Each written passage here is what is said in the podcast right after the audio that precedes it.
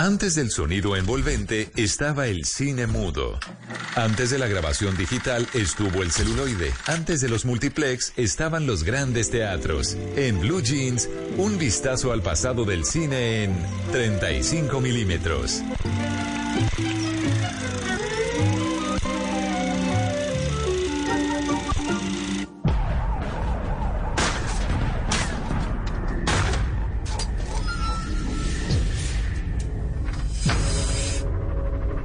Editor, this is the murderer of the two teenagers last Christmas at Lake Herman and the girl on the 4th of July.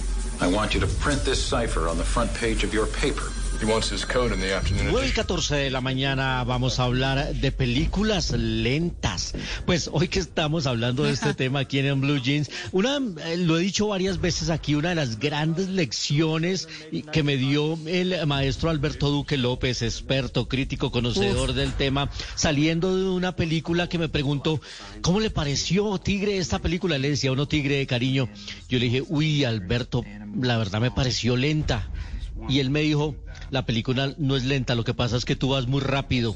Y ese día entendí que no hay películas lentas, lo que pasa es que uno va muy rápido, unas se toman más tiempo y, y un ritmo No. diferente para contar las historias. Pero bueno, efectivamente hay películas que son consideradas muy lentas y hay unos escalafones que incluyen, por ejemplo, la película que estamos escuchando, Zodíaco, una película del 2007 dirigida por David Fincher, que es un thriller del famoso asesino del Zodíaco, un asesino en serie que entre 1966 y 1978 mató a numerosas personas en San Francisco. La película está protagonizada por Robert Downey Jr., por Mark Ruffalo, por Jake Gyllenhaal. Tiene un reparto increíble, pero el director se tomaba su tiempo para encontrar al asesino. 158 minutos en total dura esta película que algunos calificaron como muy, muy lenta. Como esta otra que es protagonizada por Brad Pitt.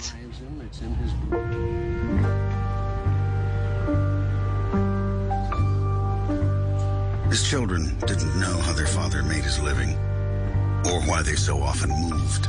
Del año 2007 narra la historia del más famoso forajido del oeste americano, el carismático e impredecible pistolero Jesse James, interpretado por Brad Pitt, y los planes que hacían muchos para quedarse con una recompensa si lograban matarlo. La cinta se llama El asesinato de Jesse James por el cobarde Robert Ford.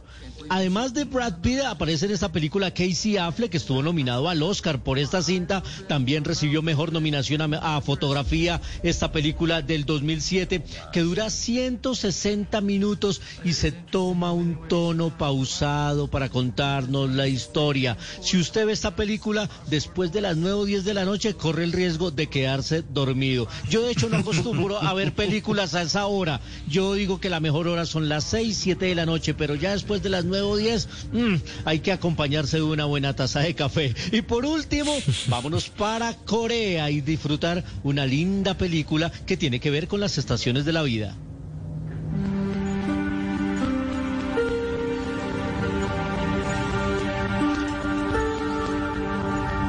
La película se llama Primavera, Verano, Otoño, Invierno. Es una hermosísima cinta de Kim Ki-duk del año 2003 que transcurre toda en un templo flotante donde vive un niño y un monje que lo instruye en las enseñanzas de la religión budista. Y las diferentes etapas en la vida del joven monje encuentran su reflejo, por supuesto, en las diferentes estaciones. Una película contemplativa que va pasando los minutos y al mismo tiempo van pasando los años, pero si usted no le tiene paciencia, usted va a creer que se demoró años viendo esta película. Pero es hermosa. Primavera, verano, otoño, invierno, de Kim Ki-duk de Corea. Hoy hablando de las películas que nos parecen lentas. Aunque diga... Luisca. mi- ma- sí, señor. Le, le hago un bonus track ahí de Roma, Por favor. de Cuarón. Uy, Ah, sí. bueno. Uy, sí. Sí, sí, sí. Pero mire, por ejemplo, que el mismo año tuvimos la hermosísima película que compitió con Roma en la mejor película de lengua extranjera que se llamaba Civil War. Y era una película también en blanco y negro que nos contaba una historia de amor en la posguerra, también con un tono muy pausado, muy lenta, pero era una película bellísima, maravillosa. La película No, Luis de- Carlos. Eh, Sí, eh, señora. No, la película de que, discúlpeme que lo interrumpí. No, no, no, que, que también era una historia de amor, pero que tenía un desarrollo que a pesar de lo lenta que pareciera, sí tenía un desarrollo y era absolutamente cautivadora. Ay, a mí, díganme inculta y todo lo que quieran. Pero las películas de Werner Herzog, no. Mejor dicho, deben No, estar son aterrorizados buenas. los... Ag- Aguirre, la furia de Dios, es buenísima. Eh, Stroisek, son Fitzcarraldo también. Fitzcarraldo es una Oiga, cinta y muy... ¿Y ustedes vieron alguna vez el acorazado Potemkin? Ah, bueno, pero es que Sí. eh, ver el acorazado Potemkin, que es una película de principios del siglo pasado, rusa, de, eh, eh, sí, la, eh, tiene eh, la famosa escena de la escalera, ¿no? Pero el resto, uy, sí, es como ver eh, 2001 Odisea del Espacio, es un Sí, somnífero. o- no, peor. No, no, no, no. Sí, no, de acuerdo. No, pero- Bueno, listo. No, eso me van a decir de Pero todo, no, bueno. pero... Warner Herzog tiene buenas ¿Quiere películas, pero conciliar sí. el sueño? Oiga, no, que Tiene eso- eso sí problemas. como estaba diciendo, estaba diciendo. No, eso sí. Oiga, no, pero les tengo película rosa para mañana. ¿Oyeron? No, una ¿Ah, sí? buenísima Ah, que me vi bueno, anoche. bueno.